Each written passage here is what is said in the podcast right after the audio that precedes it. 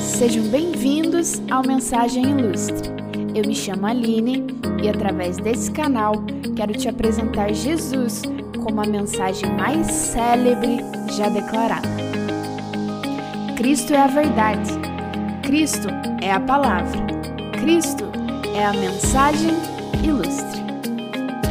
Então fique comigo e aventure-se em mais um episódio dessa brilhante jornada. Você acha que as opiniões dos outros a respeito de ti devem ser levadas em consideração ou não? As críticas, os julgamentos, os conselhos ou ainda os elogios alheios têm influência sobre o seu comportamento ou são descartáveis? Existe um paradoxo grande quando trata-se desse assunto, porque, ao meu ver, ao mesmo tempo em que existem algumas leituras sobre o próximo que são extremamente inflamadas e possuem uma finalidade essencialmente lesiva, e as pessoas infelizmente adoram camuflar isso com o nome romantizado, a famosa crítica construtiva, também existe o fato de que muitos dos feedbacks que recebemos merecem ter o seu valor reconhecido e precisam ser adotados como presentes que nos auxiliam a aperfeiçoar atitudes, a melhorar formas de pensar e a tornar-se mais sensato e coerente como um ser social e como um ser espiritual.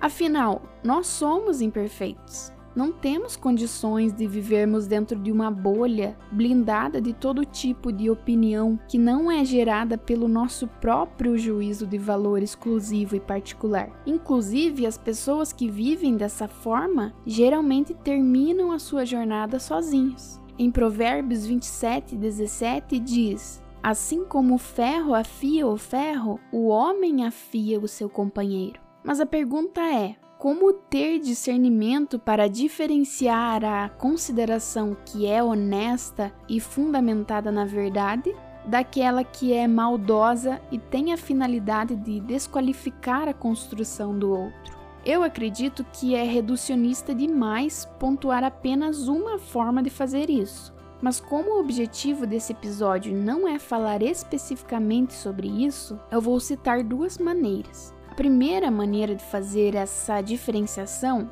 é analisar o grau de comprometimento e intimidade que a pessoa detentora da opinião possui contigo. Veja bem, só possui direito de acessar as nossas áreas de intimidade quem recebeu autorização para isso por meio da afirmação de um compromisso e de uma aliança. Somente as pessoas que te ajudaram a construir podem opinar sobre os ajustes da edificação. Se o indivíduo só brota na sua vida quando é para despejar um aglomerado de sugestões e avaliações sobre como você tem vivido, mas não colabora com nenhum tijolinho daquilo que você trabalha para construir, pode ter certeza que não há honestidade naquilo que fala. Pessoas que forçam o acesso às nossas confidencialidades sem primeiro preparar o jardim para chegar lá são abusadores de um direito que não lhe foi concedido.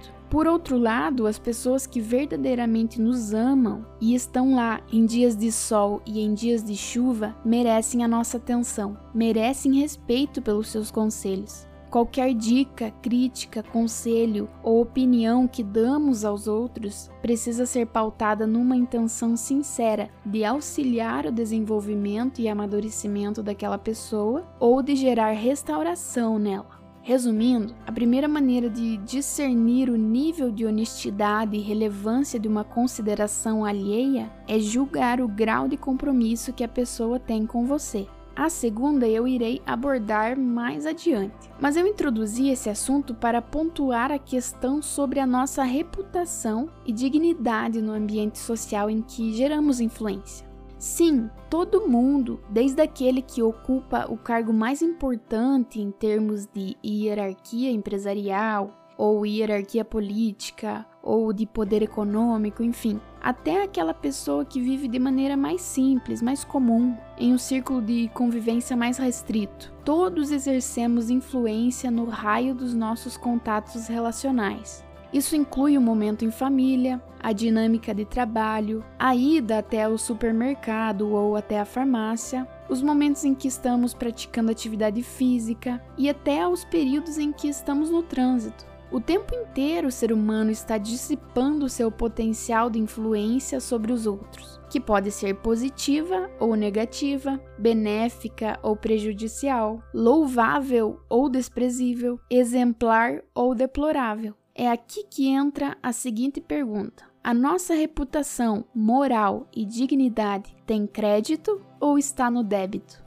Saindo do conceito da opinião particular de alguém sobre nós, abordado anteriormente, é fato que a opinião do coletivo sobre nós denuncia com propriedade o reflexo que transmitimos. Afinal, a constatação de um evento que se repete significativas vezes sempre aponta para um padrão, para uma regra. Se nós ouvimos de diversas pessoas a mesma opinião sobre nós, um alerta precisa ser acionado. Porque se todo mundo enxerga a mesma coisa, não pode ser mera coincidência, não é mesmo?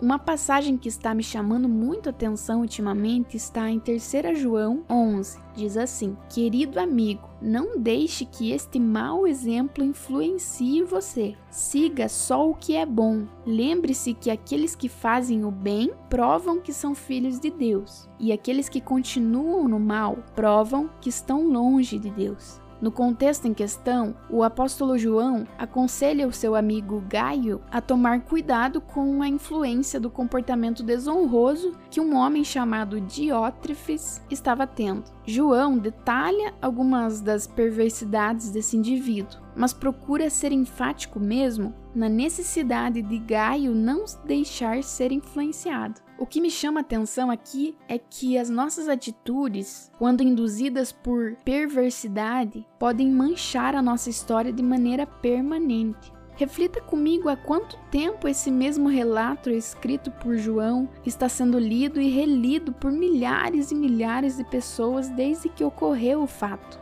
O que esse homem fez simplesmente foi exposto aos cinco continentes e continua disponível ao conhecimento de bilhões de pessoas. Como você se sentiria se fosse um erro seu?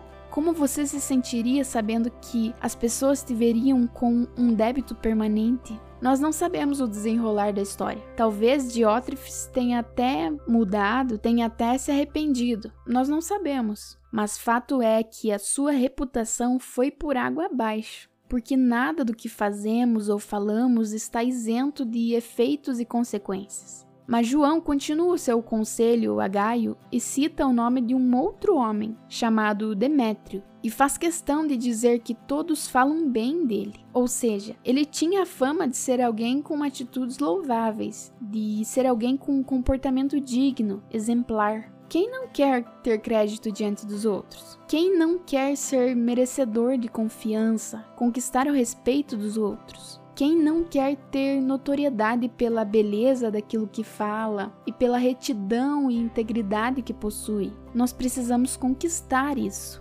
Retornando ao que eu citei anteriormente, sobre as formas de discernirmos se a opinião dos outros deve ser levada em consideração ou não, a segunda estratégia está aqui. João escreve o seguinte sobre Demétrio: Entretanto, todos falam bem de Demétrio inclusive a própria verdade testemunha a seu favor. Nós também podemos dizer o mesmo dele, e você sabe que falamos a verdade.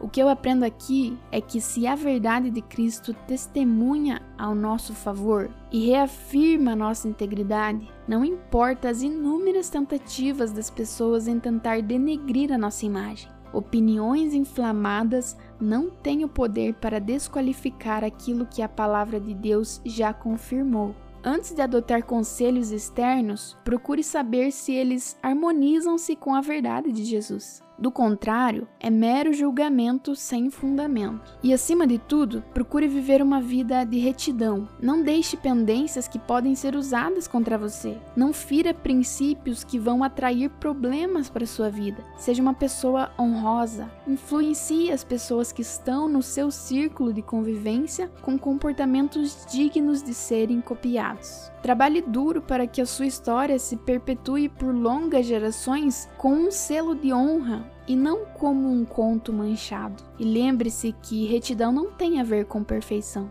Ninguém está imune a falhas, a erros e a deslizes no meio do caminho. Mas a partir do momento em que há arrependimento e transformação, Jesus limpa esse passado de transgressão e anula as vozes que tentam te jogar no poço da culpa. Não importa o quão grandes sejam os acúmulos de débitos que você carrega, Jesus pagou a dívida de forma completa. A cruz creditou sobre nós um valor que ninguém pode roubar. Nenhuma acusação, nenhum julgamento, nenhum preconceito, nada. Já que não estamos sozinhos nessa, não é tão difícil assim fazermos um esforço para conquistarmos essa integridade moral, a ponto de nos tornarmos influenciadores do bem, luz para as pessoas, uma fonte de vida àqueles que estão ao nosso redor.